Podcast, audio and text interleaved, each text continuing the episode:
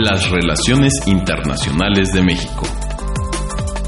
Un espacio de diálogo y análisis del escenario global desde México. México no está solo y lo que sucede en el mundo nos afecta a todos. Presentado por Radio UNAM y el Instituto Matías Romero de la Secretaría de Relaciones Exteriores.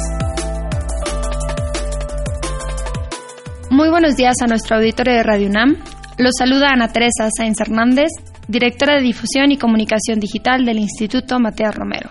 El día de hoy conversaremos con la embajadora Marcela Celorio, cónsul general de México en San Diego, California, a propósito de las labores del Consulado de México en San Diego.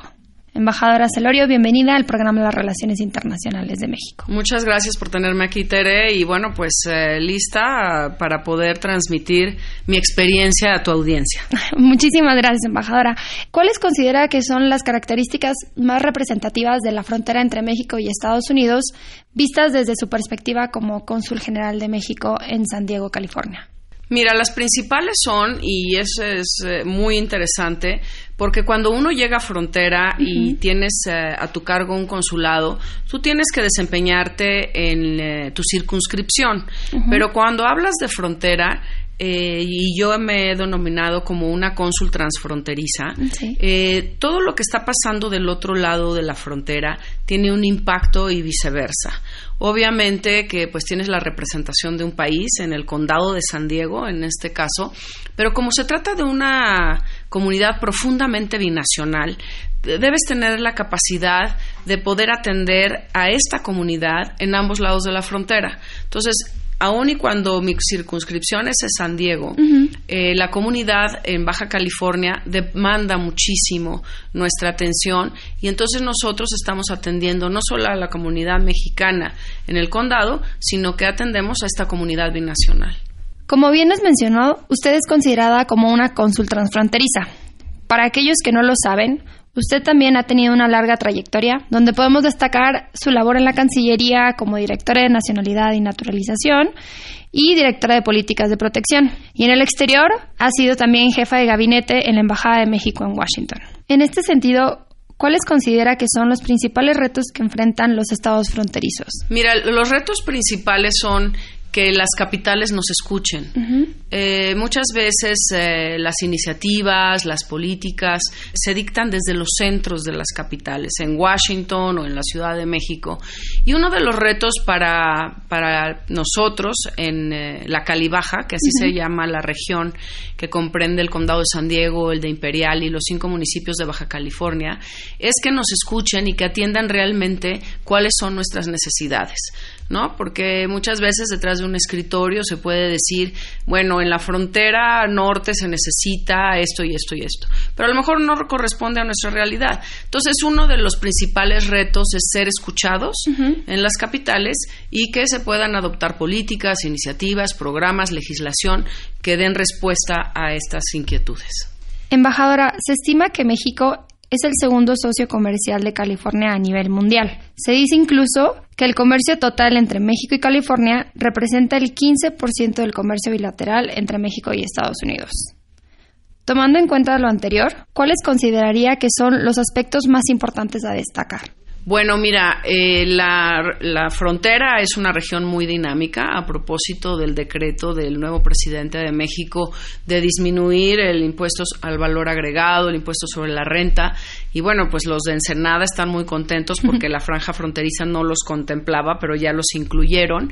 Bueno, pues esto es un elemento mayor al dinamismo que tenemos en la, en la frontera, eh, en esta parte en particular. Y bueno, para ejemplo de ello te puedo decir que esta región de Calibaja que te menciono eh, tiene una economía de 230 mil millones de dólares, que es equivalente a la economía que puede tener un país como Perú o como Finlandia. Además de que en cuanto a población somos 6 millones de personas que transitan diariamente de un lado a otro. Para nosotros no hay una frontera, esta se difumina y es como si fuera una parada de tránsito, ¿no? Y esas cosas a veces no se entienden. Y bueno, eh, la Cámara de Comercio, no, no solamente la de San Diego, sino también la de Otay y la de San Isidro, han sido grandes aliados de México en el proceso de aprobación del TEMEC, por ejemplo, porque saben que dependemos, hay una interdependencia muy profunda en ambos lados de la frontera. Eh, por ejemplo, tenemos el tema del turismo médico, de la industria aeroespacial, de la manufactura, y bueno, eh, por cada empleo que se crea de un lado, tiene un impacto de creación de otros empleos en otro lado de la frontera. Sin duda, estos elementos que nos comparte hacen que la relación de México con Cali Baja sea muy dinámica y profunda, lo cual seguramente se ve reflejado en la cantidad de connacionales que viven en la región y a su vez en los retos que tienen en materia consular, ya sea de protección o de servicios. Tomando en cuenta lo anterior, para mayor conocimiento de nuestro auditorio y para poder entender de mejor manera la labor consular, ¿podría compartirnos en qué consiste un día normal de trabajo en el Consulado General de México en San Diego? Sí, mira, eh, pues eh, esto es la agenda que se hace cada día, tiene que ver mucho con todas las áreas que tiene el consulado. Y aquí nosotros podemos dividir en eso que hemos llamado las funciones tradicionales de los consulados, que consisten primeramente en proteger y asistir a los mexicanos en el exterior, en eh, dotarles de la documentación que necesitan con la expedición de pasaportes, de matrículas consulares, ahora con la solicitud de la credencial para votar, lo mismo el registro de sus hijos que nacen en el exterior, registrados como mexicanos, eh, que son eh, principalmente pues las labores tradicionales, pero cada día hemos evolucionado un poco más y ahora tenemos unas eh, facultades que van hacia el empoderamiento de la comunidad mexicana en el exterior, que tienen que ver, por ejemplo, en las plazas comunitarias, no solamente la conclusión de sus estudios, sino también el aprendizaje del idioma inglés. Eh, también tenemos una ventanilla de asesoría financiera en la cual nosotros les informamos la manera de cómo abrir cuentas de banco. Eh, un aspecto importante, por ejemplo, de esta asesoría financiera es que les ayudamos a pagar impuestos. Entonces, por ejemplo, aún y cuando eres indocumentado, los mexicanos quieren cumplir con sus obligaciones y nos dicen, Cónsul, quiero, quiero pagar impuestos, ¿cómo le hago? Entonces les ayudamos a obtener un número de identificación que se llama ITIN number, que sirve para que ellos paguen impuestos. Eh, también si hay una queja respecto al sistema financiero, tenemos una ventanilla de orientación educativa para que sepan cuáles son las opciones para estudiar para sus hijos, no solamente en Estados Unidos, sino también en México. Y también tenemos una ventanilla de salud. En esta ventanilla de salud, como tú sabes, los tratamientos a veces son muy costosos, pero tenemos una gran eh, red de aliados, más de 100, eh, en los cuales pues, nosotros identificamos cuál es eh, el padecimiento que tienen y los referimos a estas ah, organizaciones que los pueden atender. Entonces, vamos avanzando te digo, en estas eh, que son tradicionales, hacia unas funciones ya de nueva generación que van hacia el empoderamiento de la comunidad mexicana. Hablando justo de la comunidad mexicana, eh, embajadora, mencionaba que realmente no es como una frontera, se diluye, ¿no? es un paso de tránsito. Y eso seguramente es un elemento que caracteriza mucho a la comunidad este, mexicana que, reside allá. ¿Cuáles serían, digamos, son de primera generación? ¿Son gente que va y trabaja a San Diego y regresa a México? ¿Cuál es más o menos la... El perfil. El perfil, exactamente. Sí, bueno, mira, en el condado de San Diego, que es mi circunscripción, hay tres millones de personas y de ellas un tercio, o sea, aproximadamente un millón, son mexicanos o de origen mexicano. Y eh, te podría decir que la mayoría de ellos tienen la doble nacionalidad. Eh, ¿Por qué? Porque son es frontera. Entonces muchos de ellos siempre eh, tenían a sus hijos en Estados Unidos, pero siguen viviendo del otro lado. Entonces em, el perfil es de estos dobles nacionales, pero de manera creciente eh, también ya hay muchos americanos, muchos estadounidenses que están yendo a Tijuana o a Mexicali por eh, servicios, por ejemplo, médicos. El turismo médico, como te comentaba, está teniendo un auge muy interesante porque eh, la atención, los servicios en ese rubro de salud eh, tienen eh, pues la mejor calidad, además de que tú sabes la calidez que tienen nuestros doctores, nuestras enfermeras, eso están atrayendo muchísimo y además los precios están atrayendo muchísimo a los americanos a cruzar del otro lado. lo mismo es para cuestiones del día a día como la tintorería, el corte de pelo, eh, ir al cine, están yendo muchísimo a Baja California. Y bueno, no se diga del boom que hay en el tema de gastronomía y de enología en el Valle de Guadalupe que no nada más es el Valle de Guadalupe, sino que también en Tecate eh, eh, tenemos ya este, una oferta turística bueno, pues eh, la verdad es que el perfil no solamente ya es del estudiante binacional, del que trabaja de un lado y del otro, eh, sino que también ya este tipo de estadounidense y también de inversionistas. Embajadora, para cuidar y velar los eh, intereses de estos conacionales, seguramente se necesitan aliados estratégicos en estas materias. Ya mencionaba un poco eh, la Cámara de Comercio, en donde seguramente tenemos aliados estratégicos, pero ¿qué otros este, aliados tenemos? Sí, muy importante. Bueno, mira, mis principales aliados es mi equipo de trabajo. Claro. Eh, todo lo que yo hago no lo podría hacer si no tuviera un grupo de hombres y mujeres que tienen la camiseta bien puesta, que están comprometidos con México y que hemos sabido ser un, gran equipo. Entonces ellos son mis principales aliados. y bueno, obviamente eh, los aliados son muy importantes. Como tú dijiste, la Cámara de Comercio, no solamente ellos, sino que también en la academia, los medios de comunicación inclusive, eh, eh, las organizaciones no gubernamentales y estas alianzas van desde cómo proteger mejor a nuestros mexicanos, por ejemplo, con asesorías legales o defensas legales gratuitas, hasta también cómo promovemos ¿no? temas culturales, eh, cómo hacemos que la gente conozca la región, visite la región en, en términos de turismo. Y te puedo decir que estas alianzas han sido tan exitosas que con cero presupuesto hemos podido lograr eh, programas como el proyecto La Baja o las visitas de cónsules y líderes en Baja California que eh, los tres niveles de gobierno, eh, tanto en México como en Estados Unidos, unos cooperan con el transporte, otros cooperan con el hospedaje, la industria hotelera, la restaurantera, todos cooperamos y así podemos invitar a estadounidenses y también a los propios cónsules a que visiten lo que está haciendo para que después regresen a sus lugares de origen y sirvan como cajas de resonancia y esto sirve para la imagen de México. De México, exactamente. Para aquellos que nos acaban de sintonizar, se encuentra con nosotros la embajadora Marcela Celorio, cónsul general de México en San Diego, California, con quien estamos platicando sobre las labores que se realizan en esta ciudad fronteriza. Embajadora, ante la coyuntura actual que viven nuestros connacionales, ¿cuál ha sido el principal reto que se ha afrontado en su adscripción? Sí, mira, el principal reto, y sobre todo esto inició con una nueva administración en Washington, es que eh, todavía hay muy poca información entre la comunidad de cuáles son sus derechos y cuáles son sus opciones. Entonces el reto más grande es ese por un lado.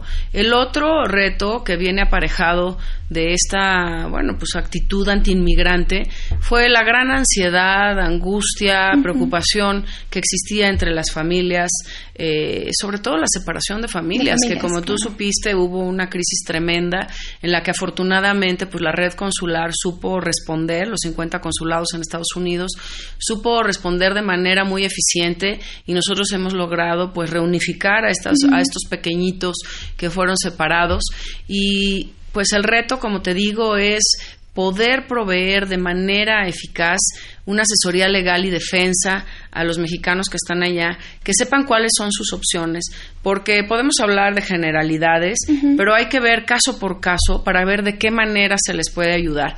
Ahora, si ya no es posible que permanezcan en Estados Unidos, también ayudarles a cómo regresar a México y ahí hemos trabajado muy de la mano con la Secretaría de Gobernación, con el Instituto Nacional de Migración, con el programa Somos Mexicanos, que eh, tengo entendido que se ha eh, prolongado por seis meses más, en la cual, bueno, pues das información sobre eh, cuestiones de educación, de vivienda, de salud, de trabajo. Em, antes de concluir, embajadora, quisiera preguntarle, ahora con el nuevo tratado que mencionaba hace tiempo, eh, ¿usted identifica algunos elementos que serán prioritarios para la labor del Consulado General de México en San Diego? Sí, por supuesto. Mira, no hay que quitar el dedo del renglón. Vamos a continuar con esta. Eh, pues abogacía ¿no? de, la, de los beneficios de la importancia del TEMEC ya está aprobado falta la ratificación.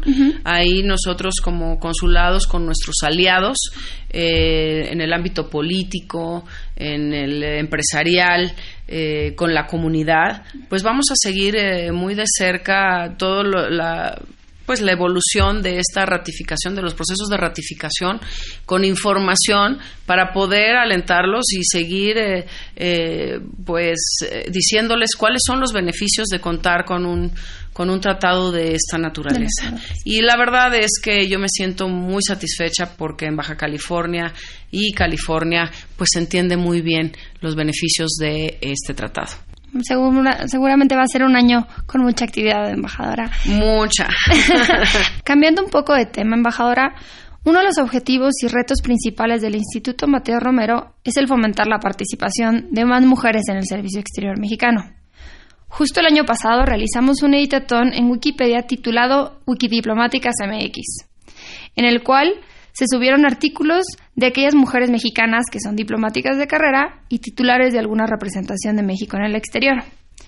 Este editatón se realizó con el propósito de difundir la carrera diplomática de estas mujeres y las labores destacadas que han realizado en esta, para así motivar a más mujeres y nuevas generaciones a ingresar al servicio exterior mexicano. Uno de los artículos que se subió fue justamente el de usted, embajadora, Así que aprovechando la oportunidad de tenerla aquí en nuestra cabina, y para las mujeres que nos están escuchando el día de hoy, ¿podría compartirnos su experiencia o algún consejo como mujer diplomática? Pues mira, eh, esto da para otro programa, porque aparte es un tema que me fascina, pero yo creo que el eh, consejo principal es que tengan muy claro que su vocación es el servicio exterior mexicano. Cuando tú tienes eh, la claridad sobre eso, ya lo demás eh, pues viene solito. Eh, sí hay costos eh, personales, costos emocionales muy altos que pagar, pero la satisfacción de servir a México, el convencimiento de que por sobre todas las cosas está nuestro país, como lo dijo el ex canciller Manuel Tello, pues eso te llena de satisfacción y que bueno, pues llegar a ser embajadora o cónsul general y ver para atrás y decir estoy haciendo lo que quiero hacer, es una gran satisfacción. Pues muchísimas gracias, embajadora. Ojalá esto motive a más mujeres. Ojalá que sí. Ojalá que sí. Le agradecemos a la embajadora Marcela Celorio, cónsul general de México en San Diego, California, por su participación en este espacio. Gracias, Tere. También agradecemos a nuestro auditorio por su atención y los invitamos a que nos escuchen el próximo martes a las 10:15 a través de Radio UNAM en el 860 de amplitud modulada. Asimismo, les invitamos a consultar este y otros de nuestros programas a través de la plataforma SoundCloud en la cuenta iMatea Romero, así como en nuestra página de internet gov.mx diagonal IMR.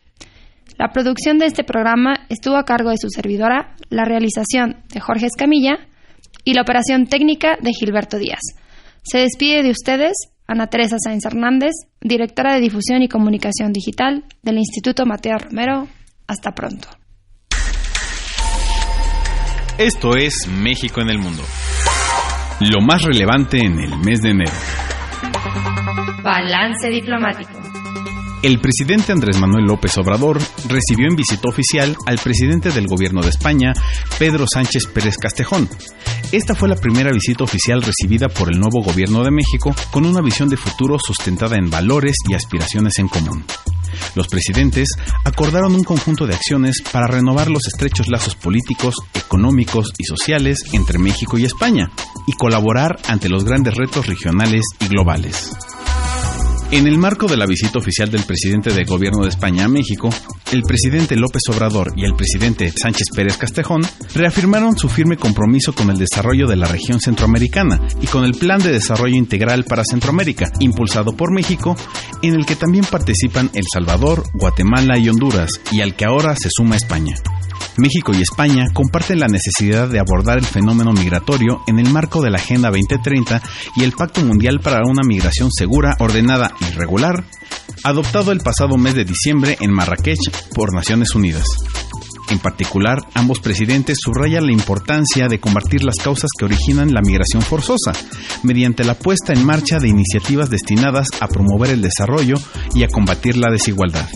Ambos países se reafirman en la necesidad de reforzar el enfoque de género en el plan y en todos los proyectos y programas que se deriven del mismo como elemento que permitirá abordar adecuadamente el fenómeno migratorio con una mayor eficacia.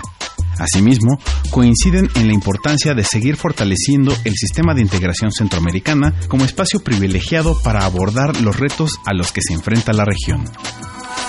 Del 7 al 11 de enero de este año, en la Secretaría de Relaciones Exteriores se llevó a cabo la trigésima reunión de embajadores y cónsules, donde los miembros del Servicio Exterior mexicano pudieron dialogar y conocer las prioridades y las dimensiones que le dará el gobierno a su política exterior y a la presencia de México en el mundo.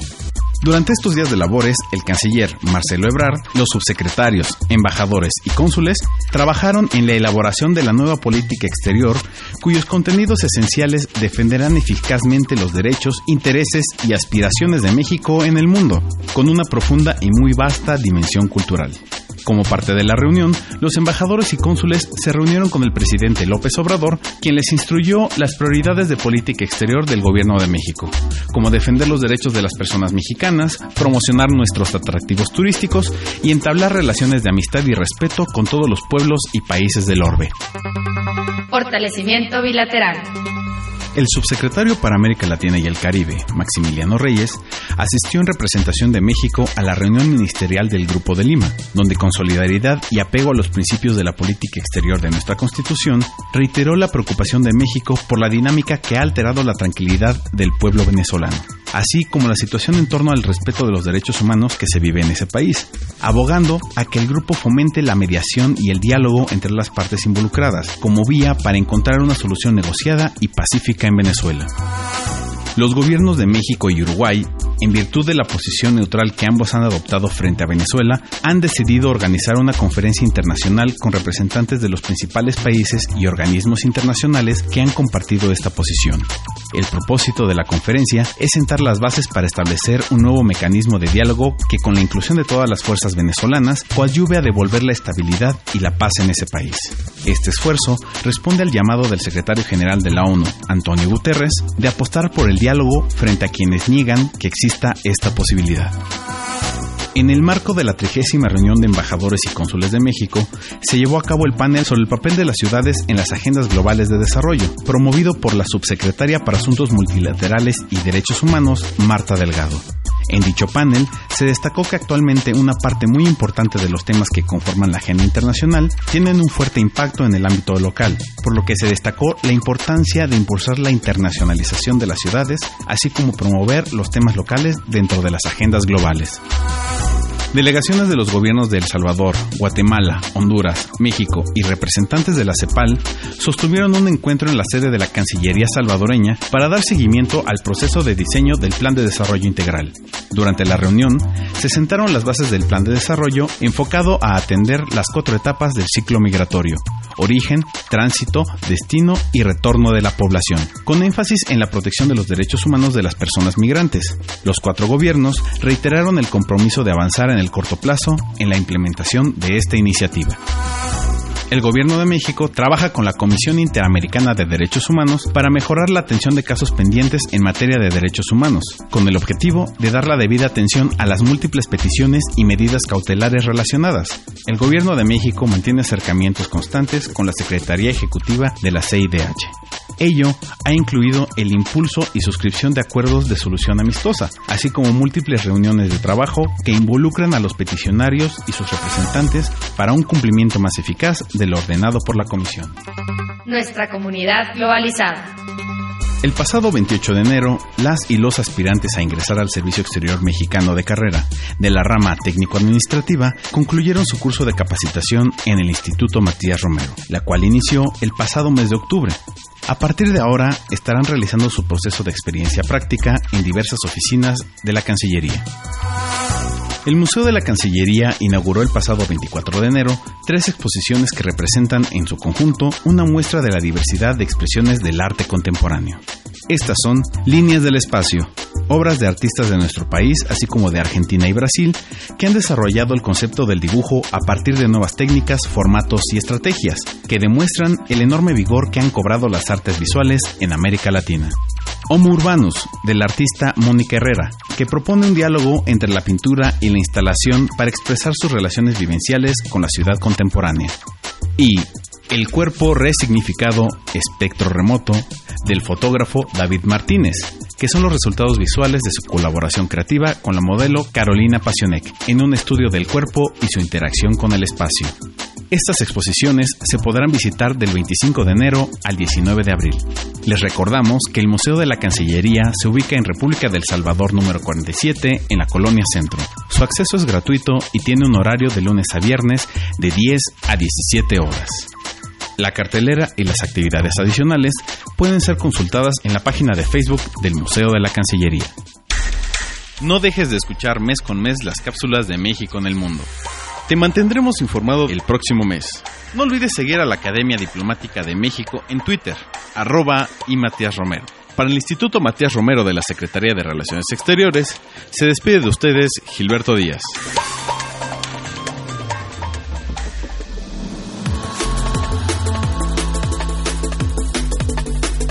Las relaciones internacionales de México. Un espacio de diálogo y análisis del escenario global desde México.